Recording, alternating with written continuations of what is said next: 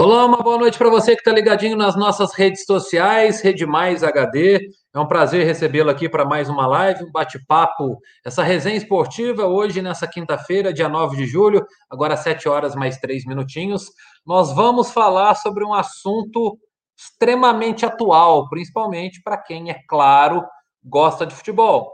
Nós vamos falar sobre o retorno do Campeonato Mineiro e, de uma maneira mais ampla, é claro, sobre o retorno do futebol brasileiro de uma maneira geral. Já está na tela comigo o meu convidado da noite, o presidente do América Mineiro, do Coelhão, Marcos Salom, presidente. Muito obrigado pela sua participação aqui na Rede Mais. Nós estamos falando aí, claro, nosso canal de TV para o norte de Minas, sul de Minas, Zona da Mata, e aqui na internet, é claro, para um público ilimitado, sem restrições, sem barreiras. Muito obrigado, viu? Eu que agradeço a oportunidade. É um prazer falar com você, Marco Antônio, e com todos aí desse estado de Minas Gerais tão querido. E se eu puder contribuir com alguma coisa, vou fazer com muito prazer. Certamente. Muito obrigado, presidente. E a jornalista convidada que vai bater esse papo com a gente, já está aqui na tela também, a Dimara Oliveira, super conhecida em Minas Gerais toda, né? Tá na Band. É, e tive o prazer de ficar sabendo agora antes da live que ela é daqui do sul de Minas também. Então, melhor ainda. Obrigado pela parceria aí, viu, Dimara? Grande abraço para você. Obrigada, Marco Antônio, presidente Salum. Bom conversar com você sempre, você sabe disso. Adoro os papos com o Salum, a gente sempre aprende muito com ele. E para o sul de Minas, um beijo enorme. O meu sul de Minas, né? a minha Poços de Caldas e, claro, todas as regiões de Minas que me acolhem com tanto carinho, né, pela tela da Band, pelo microfone da Band News, enfim, para todo mundo. Tá bom, presidente. Então, presidente de Mara, para a gente organizar, vamos começar partindo dessa autorização. Finalmente, né? Na semana passada, talvez, né? Alguns dias, houve uma sinalização que no momento o protocolo para a volta do Campeonato Mineiro, ele não seria analisado naquele momento, então que inviabilizou nesse primeiro momento o retorno no dia 26 de julho. Agora, notícia mais recente, protocolo foi analisado, foi aprovado e o futebol mineiro volta ao Campeonato Mineiro módulo 1 no dia 26 de julho, portanto, nesse mês. Presidente, o que foi fundamental na parte dos clubes para que fosse possível retornar ao futebol agora no dia 26? Primeiro, um abraço a Dimara, minha grande amiga de muitos anos. É um prazer dividir com você o programa aí também. É, é, eu diria o seguinte: é, essa situação da pandemia tem mexido com, com todo o país e todo mundo. E o futebol, especificamente, está passando um momento muito difícil porque os clubes, eles sabem, eles precisam jogar. Não é viável ficar sem jogar. Logicamente, a gente tem que respeitar o processo da pandemia, a gente tem que respeitar as mortes, toda a dificuldade que nós estamos vivendo hoje no país. E aí nós começamos a trabalhar a melhor forma de fazer isso. E aí os, os departamentos médicos, ô Marco Antônio, vocês não têm ideia da quantidade de reuniões que os clubes, os 40 clubes do Brasil, alguns da Série C também, fizeram ao longo desses três meses. Acho três, quatro meses, já estamos para quase. Começou em março, já estamos para mais de três meses, quase 100, 110 dias. Nós reunimos, discutimos, conversamos, conversamos com o departamento médico, preparamos documentação. E o desconhecimento da pandemia foi o grande problema, porque ninguém sabia. Hoje a gente sabe o que? as coisas vão ter que voltar. E o futebol, dentro do, do que se pode voltar com algum protocolo, também tem que voltar. Então, é, nós começamos com os exemplos da Europa, que começaram a voltar, e, e os protocolos começaram a ser trabalhados da melhor forma possível. E hoje, para você ter ideia, num campeonato brasileiro, um clube só pode ir para o estádio com 42 pessoas e todas as 42 pessoas, incluindo jogador, comissão técnica, todo aquele apoio de massagista, roupeiro, todo mundo, 42 pessoas. Todo mundo vai chegar no estádio e vai medir a temperatura. Se o presidente estiver com a temperatura alterada, ele não pode entrar no estádio. Ele vai para o departamento médico e vai ter que voltar. Então, vai ter uma rigidez, e, e eu acho que ela é necessária, vai acredito que também para o pessoal da imprensa vai viver algum tipo de, de restrição, e, e, nós estávamos trabalhando a volta do futebol mineiro, conversando com o presidente várias vezes, e ele acabou sendo atropelado pela volta do brasileiro. Com a marcação do brasileiro para dia 8 de agosto, atropelou o mineiro. E a gente já estava sentindo que isso ia acontecer. Então, eu acho que não vai dar para acabar o mineiro antes de começar o brasileiro. Essas tabelas que estão saindo, é, eu até gostaria que diminuísse os jogos semifinal e final, mas não foi possível. Provavelmente vai ficar mesmo só com as duas semifinais e a final vai ser durante o brasileiro. Lamentável, não é a melhor solução, mas dentro do possível é o que nós temos na nossa mão. É, Salom, pelo que a CBF divulgou hoje de manhã, é, o Campeonato Brasileiro, né, ele vai afinal o último jogo do Campeonato Brasileiro vai ser no dia 24 de fevereiro, né? Ou seja, você vai invadir uh, o próximo ano, sem dúvida nenhuma, e, e como vocês já deram férias para os jogadores, não vai ter folga nem Natal e Réveillon, né? Dia 2 tem jogo, enfim. É, óbvio que houve o atropelo do estadual também, mas o que mais preocupa, eu acho, é nesse e a importância aí sim de fazerem as primeiras partidas do estadual é para se ter uma ideia do que vai ser esse campeonato brasileiro. Porque vale lembrar sempre o seguinte: é, para fazer um campeonato brasileiro, seja ele da Série B ou da Série A, vai ter avião, vai ter viagem, né? Ou, ou vai haver um local só onde eles vão disputar alguns jogos, algumas rodadas. São alternativas que a CBF também vai ter que se utilizar. E o estadual, eu acho que é, ele te dá meio que um termômetro do que pode acontecer né? É, é fundamental para a gente. O América vinha numa situação muito boa. É líder do Campeonato Mineiro, muito bem colocado na Copa do Brasil. Nós temos o primeiro jogo fora, empatamos 0 a 0 O time estava vindo num ritmo muito bom. Essa parada, e a gente não pode escolher isso, né, porque isso aconteceu é, de uma forma muito difícil para para o Brasil todo, vamos especificar só o Brasil, então não dá para reclamar, a gente tem que enfrentar. Ela vai mexer em tudo, né? Mexer em tudo. É um outro campeonato, é, é, alguns clubes vão sair muito prejudicados. Então, eu acho que competir o Mineiro é fundamental. É, eu gostaria muito de ganhar o Mineiro, mas o América tem um foco esse ano, que é o brasileiro e a Copa do Brasil, de passar mais fases. Esse é um foco que a gente tem que subir. Agora, o Mineiro vai dar um parâmetro, mas já é um parâmetro que não vai ser igual. Os times estão totalmente mudados, né? especificamente Atlético Cruzeiro, tiveram tempo para trabalhar e, e, mudar muita coisa. O momento era outro, mas não tem o que reclamar, a gente tem que seguir. Agora, o que a Dimara falou aí tem uma importância no seguinte: tem cidades que não vai poder ter jogo. Então, vão ter que jogar em outro lugar. Então, por exemplo, ah, tem uma cidade tá fechada em agosto. Nós vamos ter que jogar em outro lugar. Então, é, são situações completamente fora da normalidade. Por isso é que se afirma que o campeonato vai voltar, porque foi decidido 19 contra 1, é, que poderia julgar. Vamos dizer que eu não possa jogar em Belo Horizonte, no brasileiro. Então, vou ter que jogar em outra cidade. Então, é mais um prejuízo para o clube. Mas nós vamos ter que cumprir, porque esse calendário é, ele é fundamental que a gente cumpra. Nós temos que fazer o futebol reorganizar e terminar em fevereiro não é uma coisa muito ruim.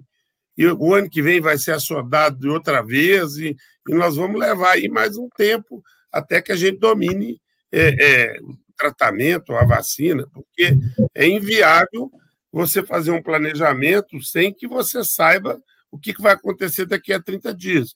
É, é a história do infectologista falando do pico, né? Era em, e aí vai sair, vai. Aí, eu falo assim, eu brinco muito, ah, daqui a 30 dias vai estar melhor. Passam 30 dias e está pior. Então, quer dizer, a gente não sabe o que faz. Né? Presidente, é, dentro dessa, até puxando um gancho pela que a, que a Dimara é, já citou anteriormente, essa questão já pensando brasileiro. Agora, mais imediato, no Campeonato Mineiro, num primeiro momento chegou a cogitar sedes únicas, né? Duas ou três cidades em Minas para receber todos os jogos, principalmente dessas duas rodadas que faltam. Só que agora mudou, cabe a cada município decidir sobre isso. Em BH a gente já tem um posicionamento, não digo certeza, porque as coisas podem mudar, mas que o Calil não vai liberar jogo em BH. Dentro disso, o que, que o América está pensando já para o dia 26 aí de julho? É, a explicação na reunião da federação, é que o custo de uma sede única era muito alto para os clubes. Né? Então, nós iríamos arcar com um custo muito alto. A gente até não, porque provavelmente seria na região metropolitana de Belo Horizonte. Mas a gente entende, é um momento muito. Eu, é, se está difícil para o América, os outros clubes está muito mais vai estar muito mais difícil. O América está estudando alguma sede, né? mas, em, em, primeiro lugar, vamos começar a olhar as Sete Lagoas, que eu acho que é, é a nossa preferência, Nova Serrana também nos interessa, é, a última hipótese seria Varginha também. Mas nós temos que ver os estádios, né? Eu até vou mandar uma pessoa a Sete Lagoas essa semana para ver o gramado e a Nova Serrana também. É uma pena que os gramados às vezes estão sendo mal utilizados porque o estádio não está sendo usado. E aí nós vamos pegar uma competição com o estádio igual a Independência e Mineirão, não podendo julgar. Eu sou radicalmente contra essa posição. Acho que Belo Horizonte tem que liberar, mas vamos seguir o trâmite. Hoje eu conversei com o presidente da federação e acho que nós devemos protocolar na prefeitura os protocolos, mostrar tudo como a gente quer fazer, porque ninguém quer atropelar uma autoridade. E o prefeito é a autoridade máxima e a gente tem que respeitar. Mas ele tem médicos, é um, um corpo de médicos, que eles podem ser convencidos que tem segurança para jogar em Belo Horizonte. Eu não vou abrir mão disso e nós vamos tentar ainda jogar em Belo Horizonte.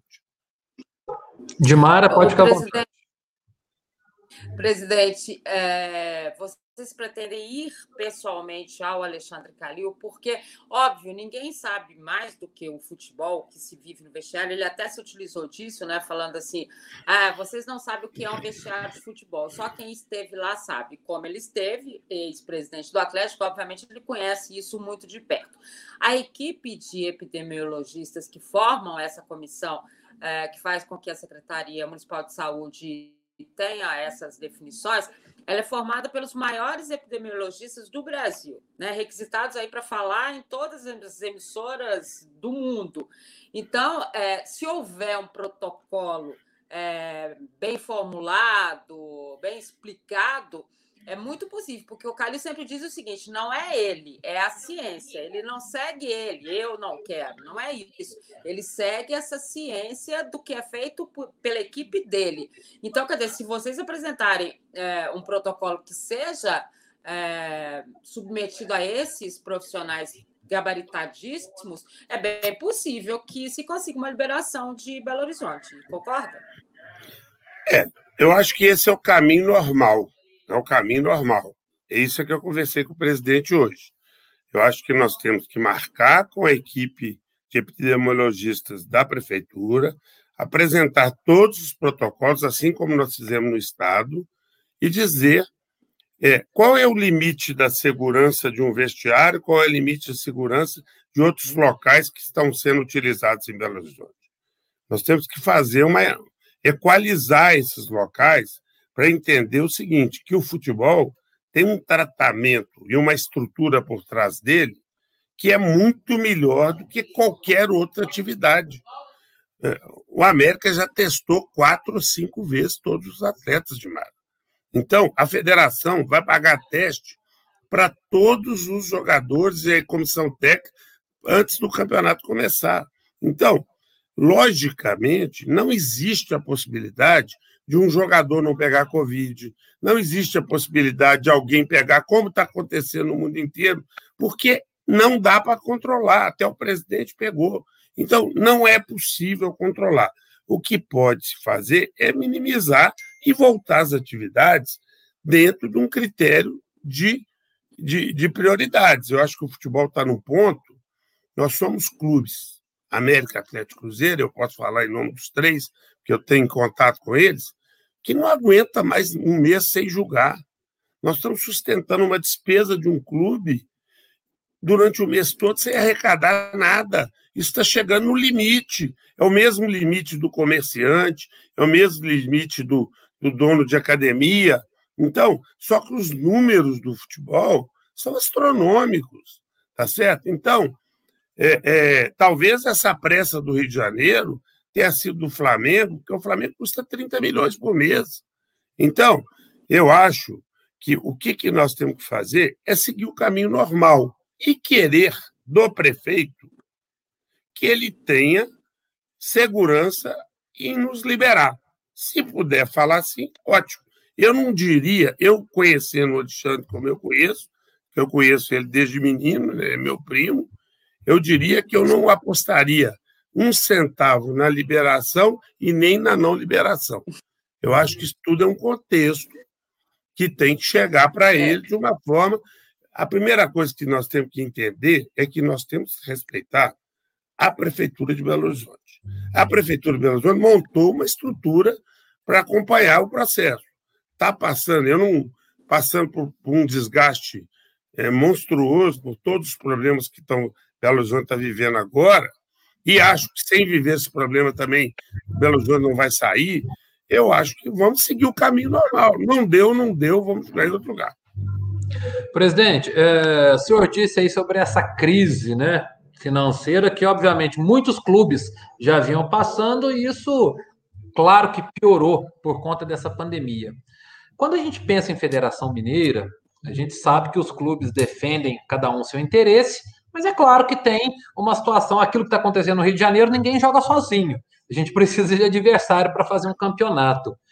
Tem algum movimento para ajudar esses clubes do interior? Porque se a situação dos grandes já é complicada, os times do interior, então, nem se fala. Teve time que desfez, está começando a tentar trazer jogador de volta para fechar o campeonato. Existe essa conversa? Eu conversei mais cedo com o presidente da federação, ele falou que o Atlético me parece que até ofereceu jogadores para os times do interior para ajudar. Tem esse movimento? É, é, a gente fica muito constrangido quando participa da reunião em ver as dificuldades dos clubes do interior que estão desestruturados. O problema não é só da pandemia, o problema é que é, a distribuição de recursos no Brasil ela é concentrada nas divisões maiores do futebol brasileiro. Aquela raiz dos clubes do interior e tudo está cada vez mais sofrendo. E não é por causa. O, o que os clubes do interior estão sofrendo agora é é o alongamento do campeonato. Porque esses meses agora que eles estão tendo que manter, é da mesma forma que a Série B vai até janeiro, e nós estávamos prevendo ir até novembro, são custos adicionais. Eu acho que o problema básico do, do futebol do interior tem que ser atacado de uma outra forma. Não no período de pandemia. Nós não vamos conseguir. Nós estamos com muito problema e pouca solução mas um enfoque para o futebol mineiro, um pensamento para o futebol mineiro, uma melhora para o futebol mineiro, nós temos que pensar sim. Mas essa melhora não vai sair nesse momento, porque ninguém tem força suficiente para ajudar muito mais do que ceder jogadores. Eu fui procurado por um clube do interior e me coloquei à disposição para colocar os jogadores que ele quiser, tá certo? É só pedir que a gente faz. Não é problema. Só não posso jogar contra ele, né? Porque são jogadores que aí fica viciado a competição. Mas está à disposição, como sempre o América fez. O América montou muitos times, os times do interior, várias vezes. Os presidentes dos clubes do interior são grandes amigos meus ao longo da história, tá certo? Então, é, é, é, acho que nós temos que pensar o futebol brasileiro e o futebol mineiro de uma outra forma daqui para frente. Mas, nesse momento pandemia, não vejo muita chance de ajudar, a não ser dessa forma, porque está todo mundo com muita dificuldade. Dimara? Presidente, é, o senhor foi é, um dos líderes aí dessa, dessa, eu não diria uma associação, mas vocês se juntaram, né? Os clubes da Série A. é uma associação, Dimar. É, é uma associação é uma que está sendo registrada em cartório e está passando por uma última diligência e a associação, mais um pouquinho, existe a Associação dos Clubes da Série B do Futebol Brasileiro. Ela vai sair, eu não vou fazer a divulgação. Bacana, isso é um furo. É isso aí, eu sou o presidente é e o presidente do Paraná é o vice. É a continuidade Olha, da Primeira Liga. Muito bacana. Que bom que os clubes resolveram tomar essa história. Eu ainda comentava é, hoje na Bandeirantes como é que é difícil, né? Porque numa situação como essa, a gente não vê é, é, efetivamente nem os jogadores tomarem as posições, né? Colocarem aí o que eles pensam e tal, eles que fazem o espetáculo, e nem mesmo os clubes. Né? Parece que todo mundo joga, a CBF coloca é assim, assim, assim, e vai todo mundo nessa. Quando, na verdade, quando você precisa mesmo da CBF, você descobre que ela só cuida da seleção né? Eu acho que isso é uma crítica que é mesmo. Eu acho que isso só vai resolver o dia que a gente tiver na presidência da CBF alguém que realmente tem uma relação muito próxima com o futebol, seja ele ou um ex-presidente de clube que sabe exatamente o que, que é, ou um ex-jogador, porque é impressionante como que parece que a CBF não tem noção do que acontece no futebol, que é muito maior só do que esse eixo Rio-São Paulo, Minas Gerais e Curitiba. É essa realidade do futebol que eles acham que existe não é, é, a verdade que a gente vive. A gente vê aqui em Minas Gerais, que é um estado desenvolvido como é, a dificuldade das equipes do interior. A gente vê São Paulo, que tem um interior que tem um pouco mais de uh, noção de patrocínio, né? Você tem investidores, chegam por ali e tal. Mas no restante, você vai subindo por aqui, acabou não tem. Então, acho que é uma forma de olhar o futebol. O futebol brasileiro não pode viver somente das, das chamadas grandes equipes. Elas têm que ser só um esteio para continuar essa história. Que bom que está vindo essa associação, onde a gente espera que os presidentes tenham essa noção e entendam qual é o verdadeiro problema do futebol brasileiro. Concorda? Concordo. E o, o motivo principal que nós montamos é exatamente o que você falou porque, por mais que a CBF queira cuidar dos interesses do, dos clubes, a prioridade dela é cuidar dos seus interesses. Eu digo o seguinte: a CBF tem uma expertise hoje de organizar campeonato. O campeonato é muito bem organizado. Ela tem uma estrutura que funciona: registro, é, é, doping, tudo, todo esse trabalho de montagem de tabela, de logística, funciona muito bem. Só que ela não preocupa em melhorar a condição dos clubes. A associação nasceu com esse intuito. E quando eu coloquei isso para o presidente da CBF, como sempre, aparece uma, um fantasma da Liga para ele. E eu diria que a Liga é o futuro, mas os clubes não estão preparados para ter a Liga ainda. Nós estamos engatinhando. Nós temos que cuidar dos interesses dos clubes. Eu vou dar um exemplo. Quando a Globo cortou o pagamento, e ela cortou o pagamento e, e dividiu por três as parcelas, a associação colocou uma carta pedindo que a CBF completasse. E a CBF não vou completar, não vou. Nós fizemos uma pressão tão grande que ela completou os, os pagamentos que nós não estávamos recebendo. Então, foi um trabalho em equipe. A negociação de direitos internacionais, o voto da Série B é um só e leva 20 clubes. Tá certo? Então, é, nós estamos começando a transformar a visão comercial de uma Série B. Então, por exemplo, o nosso contrato acaba em 2022. O contrato da Série A acaba em 2024. Quem que vai cuidar dessa renovação vai ser a associação. E não passa dinheiro pela associação, não. É só gerenciar. O dinheiro é dos clubes tá certo? É só gerenciar, contratar profissionais de alto nível para que eles possam fazer projeto, valorar o produto, porque a gente não tem esse conhecimento, essa expertise. Eu estava te falando que eu passei a tarde hoje escutando é, presidente do IBOR, presidente do Bahia, presidente do é, é, podcast sobre dinheiro, investimento, porque eu estou, nos momentos de folga, eu estou tentando aprender um pouco do que eu não conheço no futebol. Porque o que eu conheço, gestão de empresa, que eu faço, e futebol, campo. Essas duas coisas eu conheço bem. Agora, esse mundo moderno do streaming, da venda de direitos, da divisão da, da, da, da medida provisória, isso é um mundo que está se abrindo agora no Brasil e que nós temos que aprender. E o que me preocupa, Marco Antônio, hum. é que nesse quadro do futebol brasileiro não se colocou como pessoas importantes os pequenos clubes do Brasil. Eles não estão inseridos em lugar nenhum. Onde que nós conseguimos equacionar o Brasil? Série A, Série B, Série C que está mudando de patamar e nós estamos ajudando. A Série B está junto com a Série C. A Série D está começando a se estruturar. E o resto do Brasil?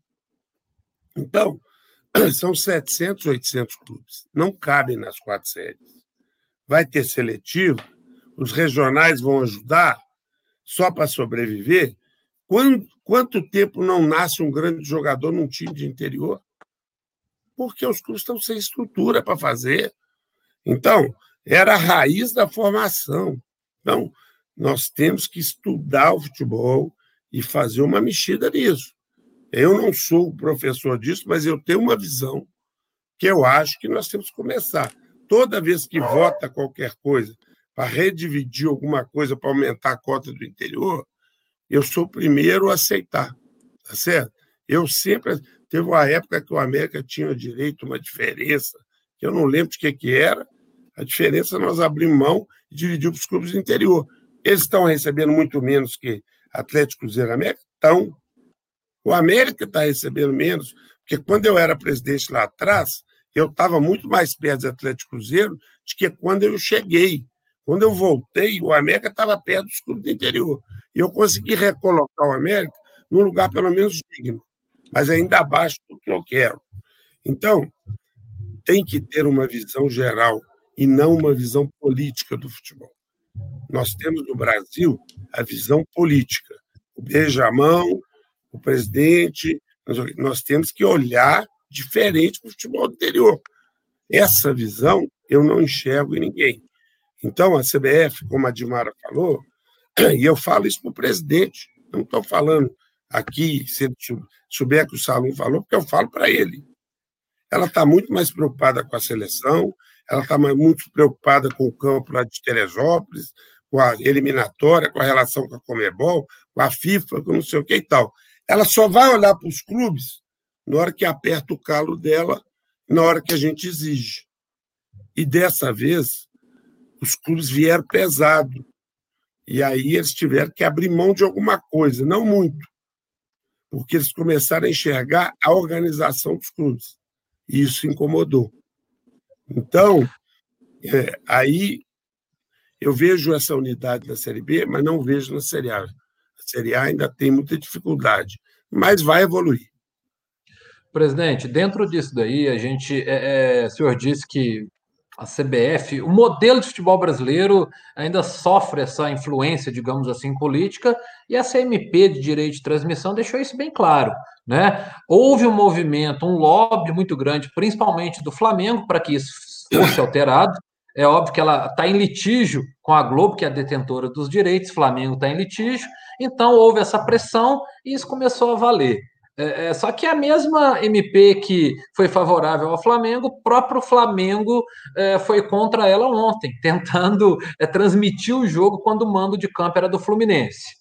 Nesse sentido também, dessa MP que é, permite a liberação desse direito de transmissão do clube mandante, claro, com ressalva quando não houver um contrato em vigor, o contrato com a Globo para a Série B, Série A, o Mineiro, eles ainda estão vigentes esses contratos, é, é uma maneira, concordo com o senhor também, de excluir os clubes menores. Né? Porque uma coisa é um poder de venda de um Flamengo, de um Corinthians, de um Palmeiras, de um Grêmio, né? Outra coisa, times da Série A que já teriam uma dificuldade, Série B também e Série C também. O senhor acredita que isso possa dar força para os clubes menores também venderem esses jogos, ou só quando jogar com os grandes, digamos assim? Vai continuar essa, essa desproporção para os times menores? Olha, primeira coisa sobre a MP, ela foi feita realmente para atender o Flamengo e para é, fustigar a TV Globo naquele momento que o Campeonato Carioca não tinha assinatura do Flamengo. É, mas a MP em si, ela é uma MP que traz benef mais benefício do que malefício ao futebol. Porque o direito do mandante ele é igual em todo, em todo, é, é, em todo o mundo, ele é igual. É do mandante, sim. Desculpa, viu, gente? É do Sem mandante, problema. sim. É do mandante, sim. É meu filho, então você tem que mandar uma mensagem. É, é do mandante, sim. Então, o mandante, ele tem que ter o direito. Nós defendemos, e não sei se vai ser viável no Brasil, que o direito tem que ser do mandante e a negociação tem que ser coletiva porque existe um risco de os clubes menores é, é, não terem condição de fazer bom negócio na negociação não coletiva. Não sei se nós vamos conseguir a negociação coletiva. A associação colocou uma emenda na MP já no Senado, pedindo a negociação coletiva. Mas se você pegar e você tiver maturidade no futebol brasileiro, e você agrupar 10, 15 clubes, você vai ter um número de jogos muito maiores e todos os 10, 15 clubes vão jogar com os maiores clubes do Brasil.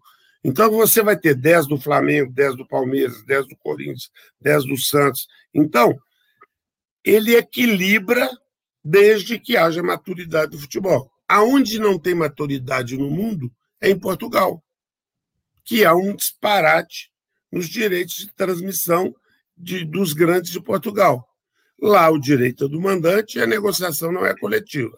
Nos outros lugares do mundo, a negociação é coletiva por lei ou é coletiva por responsabilidade dos clubes e porque as ligas entenderam a necessidade de se fazer uma negociação coletiva.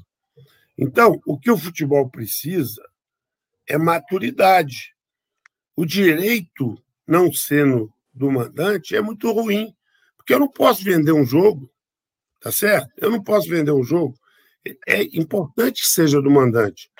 A Série B não me preocupa, porque nós estamos agrupados, nós vamos vender ela por inteiro. Mas a Série A, vamos dizer que 10 clubes muito maiores queiram sentar e dividir o deles, os 10 clubes muito menores vão vender por muito mais barato. Esse é o risco. Por isso é que nós temos que achar um equilíbrio de ter alguma salvaguarda para as distâncias não, forem, não serem grandes. Mas eu acho que nós tínhamos que chegar na negociação coletiva, mesmo que alguns ganhem mais que os outros. E tem que ganhar. É inviável que um clube igual o Fortaleza na Série A ganhe igual o Palmeiras tem que ter diferença.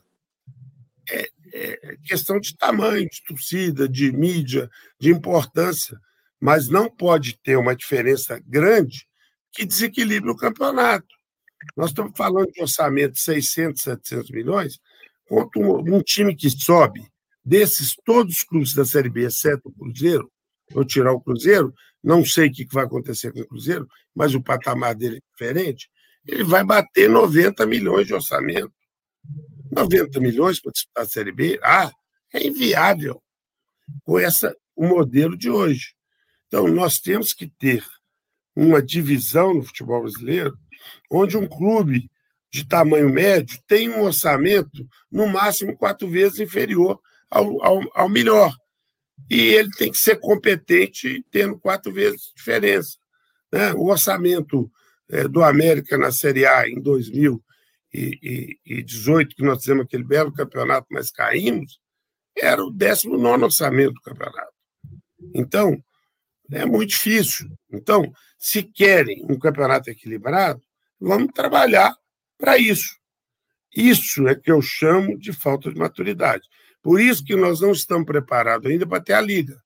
Mas eu acho que a discussão do assunto tem que ser agora. Agora nós temos que chegar no entendimento do que, é melhor, tá certo? E isso, o Flamengo ele vai ter que ter um pé na, na, na força que ele quer fazer para ter o Flamengo do tamanho que ele é, sem esquecer que ele não joga sozinho. Ele tem que entender isso. O Flamengo está tão focado na manutenção do status quo dele quer gastar aquela fortuna, tem que julgar logo, tem que fazer isso, tem que vender pay-per-view e tal, que ele está esquecendo que o campeonato não joga sozinho. E o futebol ele é tão maravilhoso que fez o Flamengo perder ontem. Ele é tão maravilhoso que fez a ficha cair. Que ele não está acima do céu do inferno. E eu não estou falando porque torci, eu deixei de torcer. Eu admiro muito o trabalho do Flamengo e gosto do presidente do Flamengo, acho ele muito competente. Só que eu acho que ele tem que ter o equilíbrio e entender que o tamanho não pode matar os outros que estão do lado dele. Ele tem que ter essa visão. E no futebol brasileiro, infelizmente, as pessoas não conseguem enxergar isso. Uh, presidente, é, o senhor, dentro da experiência que o senhor tem de Série B, né? É, lógico que a gente queria que o América, todas as vezes que ele subiu, ele permanecesse, e não aconteceu nas últimas vezes, né? É, dentro dessa experiência que você tem de Série B, você sabe as dificuldades, é diferente, é uma história mais cascuda, mesmo que alguns digam que o nível técnico da Série B desse ano não vai ser tão grande assim, é, para o senhor, quais são as maiores dificuldades que o Cruzeiro vai enfrentar para cair a ficha? É, eu vou dizer o seguinte: todos os clubes da Série B estão apertados, mas o nível dos times é bom. Pega a escalação da Chapecoense contra o Havaí ontem e você vai ver os dois times. Pega o investimento da Ponte Preta e do CRB e do Guarani e veja as equipes que estão jogando. Nós não sabemos se eles vão ter dinheiro para fazer gestão, mas a qualidade da Série B esse ano está tá, tá muito boa. Os nomes da Série B, né, o Ralf, Valdívia, estão jogando Série B. Tá certo? Pega Chapecoense, é o Luiz Otávio zagueiro, é, é o Anselmo Ramon. Então, não são jogadores que você possa descartar e que não. A dificuldade do Cruzeiro, eu acho que o Cruzeiro está bem acima da Série B, eu já falei algumas vezes e eu acho, eu fico muito incomodado de falar do Cruzeiro, não porque eu não tenha liberdade, eu sempre fui amigo de todos lá, é porque é muito desagradável você ficar falando do seu companheiro de lado aqui, que é muito mais fácil eu pegar o telefone, ligar para ele e falar o que eu penso que falar publicamente. É chato. Mas eu diria que o grande desafio do Cruzeiro, eu diria que são dois. Primeiro que ele está bem estruturado, porque copiou a fórmula do América e pegou o Enderson e o Drupski, né? Então, ele, ele não é bobo nada, né? Pegou os nossos... É, ainda, ainda levaram o Luiz Criva também, que está lá também, que era nosso também. Então, é, é, é eu falo que o primeiro desafio é acostumar que você está jogando a Série B e que você pode perder. Esse é o primeiro desafio a imprensa não perdoa, a diretoria não perdoa e a torcida não perdoa. E ele vai ganhar, empatar e perder. O Internacional disputou a Série B e nós somos campeões. Entendeu? E o Verdade. orçamento do Internacional era cinco vezes maior do que o meu. No mínimo. Eu acredito que eram cinco vezes maior do que o meu. Então, o que, que acontece? Essa é uma dificuldade grande. Mas a maior dificuldade é equilibrar o que está devendo para trás com o que tem que pagar para frente. Na hora que normalizar o dia a dia de, de justiça, justiça do trabalho e tudo, se não pagar o para trás ao mesmo tempo que está pagando em dia, o Cruzeiro vai agarrar e vai ter muita dificuldade de fazer gestão. Esse é um grande problema de quem está acostumado a trabalhar sem dinheiro, que está acostumado com isso. O América não tem dinheiro, a gente trabalha com criatividade. Então, é, é, essa, na minha visão, são as duas maiores dificuldades do Cruzeiro. Presidente, esse termo gestão está muito na moda, né? Profissionalismo, o brasileiro, de uma maneira geral, e no futebol não é diferente, precisa abrir a mente para ter um profissionalismo no futebol, falando especificamente, e, é claro, aprender a lidar com recursos, gente. É óbvio, se eu ganho mil, eu não posso gastar dois mil, três mil ou dez mil.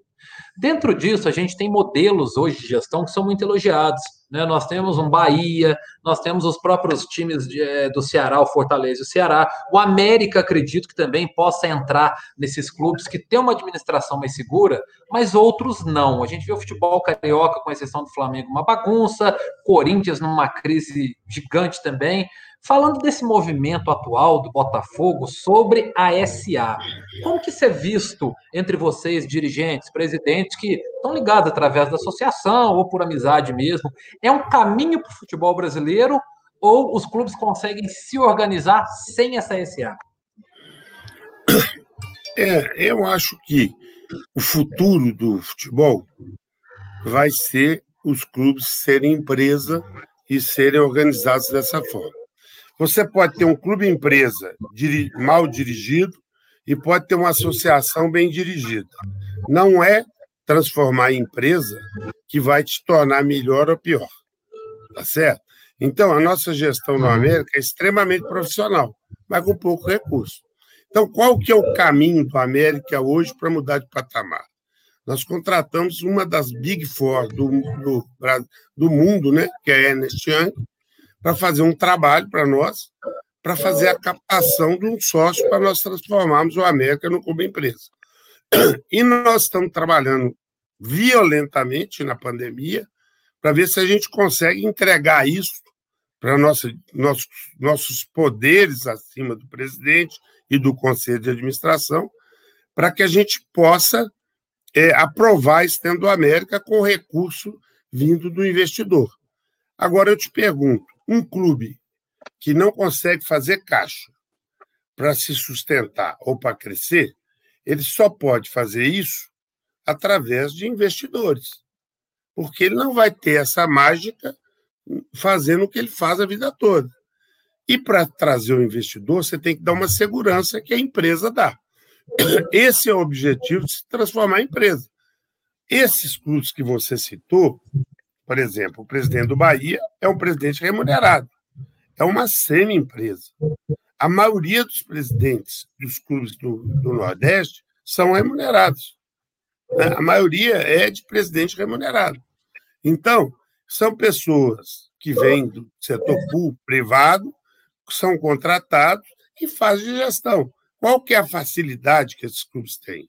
É a massa de torcedores. E esses lugares você trabalha com uma torcida gigantesca. E eles são donos do Estado. Então, você divide Ceará com Fortaleza, Bahia com Vitória. O Bahia é muito maior que o Vitória, mas o Vitória é um grande time também, dirigido por um grande amigo meu, que é o Paulo Carneiro.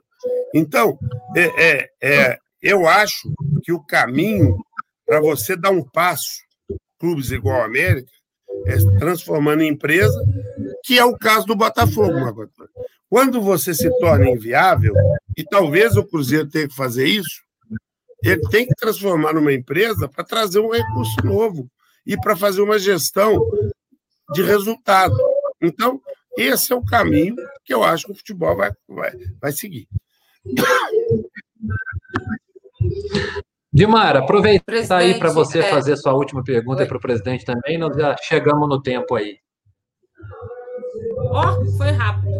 Presidente, só para então, é, o que, que a gente pode esperar dessa associação? Quando que realmente a gente vai poder dizer assim, olha, existe uma associação dos clubes que vai é, estar de, lidando de forma diferente com a CBF em termos oficiais para tentar melhorar tudo isso, do, do, nosso grande interior, que a gente quer ver cada vez melhor, uh, de todos os nossos grandes clubes, montados especificamente para realmente o que é o futebol de clube? Ó, Dilmara, é, eu diria o seguinte: a associação ela não demora ser divulgada. Eu acredito que mais do que uns 15 dias nós estamos fazendo esse, esse anúncio. Mas a associação ela vem com um intuito, é claro, trabalhar a Série B as condições comerciais da Série B. O que a Série B recebe hoje é 9% da Série A. E os clubes não conseguem ter um futebol de qualidade no nível que nós merecemos na Série B com o recurso que a gente recebe. Então, o trabalho nesse sentido, hoje, é só nesse sentido. Melhora para a Série B, especificamente na renovação do contrato de televisão em 22 e outros negócios que nós precisamos fazer para melhorar a Série B. Ponto. A partir do momento que você tem uma associação e ela passa a congregar mais clubes, que nós vamos trazer mais clubes, clubes da Série C e outros clubes, para participar do debate, eu acho que os clubes. Existe uma inversão, só para encerrar, gente, na pirâmide do futebol. Hoje, quem manda é a CBF, depois a federação e depois os clubes. Aí, a pirâmide é o seguinte: no mínimo, os clubes têm que estar no mesmo nível da CBF. Porque quem faz o futebol não é a CBF, são os clubes. Os clubes mais importantes do Brasil são da Série A e depois os da Série B. Então, o que, que acontece? Aí você segue o futebol, tua cadeia do futebol. Nós não discutimos calendário, nós não discutimos Comebol, não discutimos eliminatória, convocação, não discutimos nada. O pacote vem pronto para nós. Está errado. É isso é que eu falo com o presidente. Eu não quero disputar com a CBF, mas eu quero ser ouvido. Então, nós já estamos sendo ouvidos. Nessas discussões, nessa pandemia, eu recebo um telefonema e falo assim: o que, que a Série B pensa? Pela primeira vez. Não é o que, que o Salum Olha. pensa, o que, que a Série B pensa. Aí eu reúno os clubes da Série B e nós pensamos isso. Estamos estudando a, a, a, a, medida provisória. Já tomamos a primeira, a primeira medida, que foi entrar com uma, uma emenda. Mas nós vamos nos posicionar publicamente sobre isso. O que, que os clubes da Série B acham? Só estou esperando a associação ficar pronta. Então, se nós não começarmos a fazer isso, ah, o estadual vai ser mais longo, não vai ser, vai ser menor, vai ser maior. Gente, nós é que temos que saber, não é, é liga do amadora para eleger o presidente da federação que vai decidir isso. Não é. São boas pessoas, sou amigo dos presidentes todos, de todo mundo, mas os clubes têm que voltar a ter voz ativa. É esse que é o nosso problema futebol brasileiro está invertido. E olha que todas as pessoas que estão trabalhando hoje estão num nível de qualidade muito melhor, mas ainda sem a visão que a Dilmara falou, a visão do clube. A visão ela está invertida. Ah, eu vou cuidar da seleção, do, curso, do dinheiro, da FIFA, da Comebol, quanto que patrocínio, e aí? E eu vou pagar minha conta como? Como os clubes vão pagar a conta? Essa que é a dificuldade. Mas é um processo. Como diz o presidente do Bahia, eu gostei da frase dele, às vezes na teoria do caos funciona. Tá bom, gente. Agora 7h50, 10 minutinhos para as 8 da noite. Acaba que essa resenha de futebol, né? Ela rende, rende, rende. Eu quero agradecer demais a vocês. Quero dizer a você que está nos acompanhando que esse conteúdo fica disponível nas nossas redes sociais, no YouTube, também no Facebook Rede Mais HD, também em formato de podcast. Então, quero despedir primeiro com a Dimara, né, Dimara? É, muito obrigado por, inclusive, intermediar a live aí com o presidente Marcos Salum, que foi bem bacana. Obrigado e estamos à disposição aqui no sul de Minas, na Zona da Mata, norte de Minas, que precisar de esporte, que a gente puder ajudar, estamos aí, tá bom? Eu que agradeço, foi um prazer enorme. Um beijo para você, para todo mundo que acompanhou. Obrigada ao presidente Marcos Salum e um beijo especial para o Luiz Fernando Rocha. Beleza, Luiz Fernando Rocha, nosso diretor de jornalismo aqui da Rede Mais. Só registrar também alguns abraços, Marcos Meu chefe sempre. Oi, pode. Fala novamente, por favor, Edmar, eu não entendi. Eu falei assim que é meu chefe sempre. Ah, tá. Pois é, nos ensina bastante, né? O Luiz, com a sua experiência, sua capacidade aí. Então, mandar um abraço para o Marcos Castro, que está com a gente, o Vilmar Paiva, o Leopoldo também, que participou, o Filipão Repolês, né? Salve de Mar, o Marcos está dizendo aí. Presidente, agradecer né, a sua participação aqui conosco. É, o América é um clube muito querido, né? não só pela sua gestão, mas eu, particularmente, camisa igual a do América, para mim, não tem. Eu sou botafoguense, sou alvinegro, torço para o Botafogo, mas camisa mais bonita do futebol brasileiro, sem dúvida alguma, o América, as cores que combinam muito bem. E é claro que o América tem aquele carinho especial do Mineiro, né, presidente? Principalmente quem foge dessa questão Galo e Cruzeiro, com certeza é Coelhão. Muito obrigado por nos atender, tá bom? É, eu que agradeço, um abraço a Edmar, um abraço a você, estou sempre à disposição. É, é muito gostoso falar para o interior de Minas. A gente que já vi, eu já, já, já sentei muito no ônibus, já fui muito para o interior ver jogo, junto com a delegação, eu conheço bem o interior de Minas, e aí eu fico muito feliz. Com relação à camisa, se eu tiver uma oportunidade, vou mandar uma para você também. Tá bom? Um abraço. É isso, fico feliz. Obrigado. Não foi com essa intenção, elogio, não, mas é claro que será muito bem recebido, né? Foi mas eu caso... fico muito feliz. Tá bom, obrigado, presidente. Pessoal, então agradeço agora na sequência. Vocês acompanham a live do Quinta da Boa Música, parceria da Fundação Cultural de Varginha com a Rede Mais. Hoje o show é com a Maera Blanco. Então fique ligadinho nas redes sociais da Rede Mais, que você sempre fica muito bem informado. Aquele abraço, até a próxima. Hein? Tchau.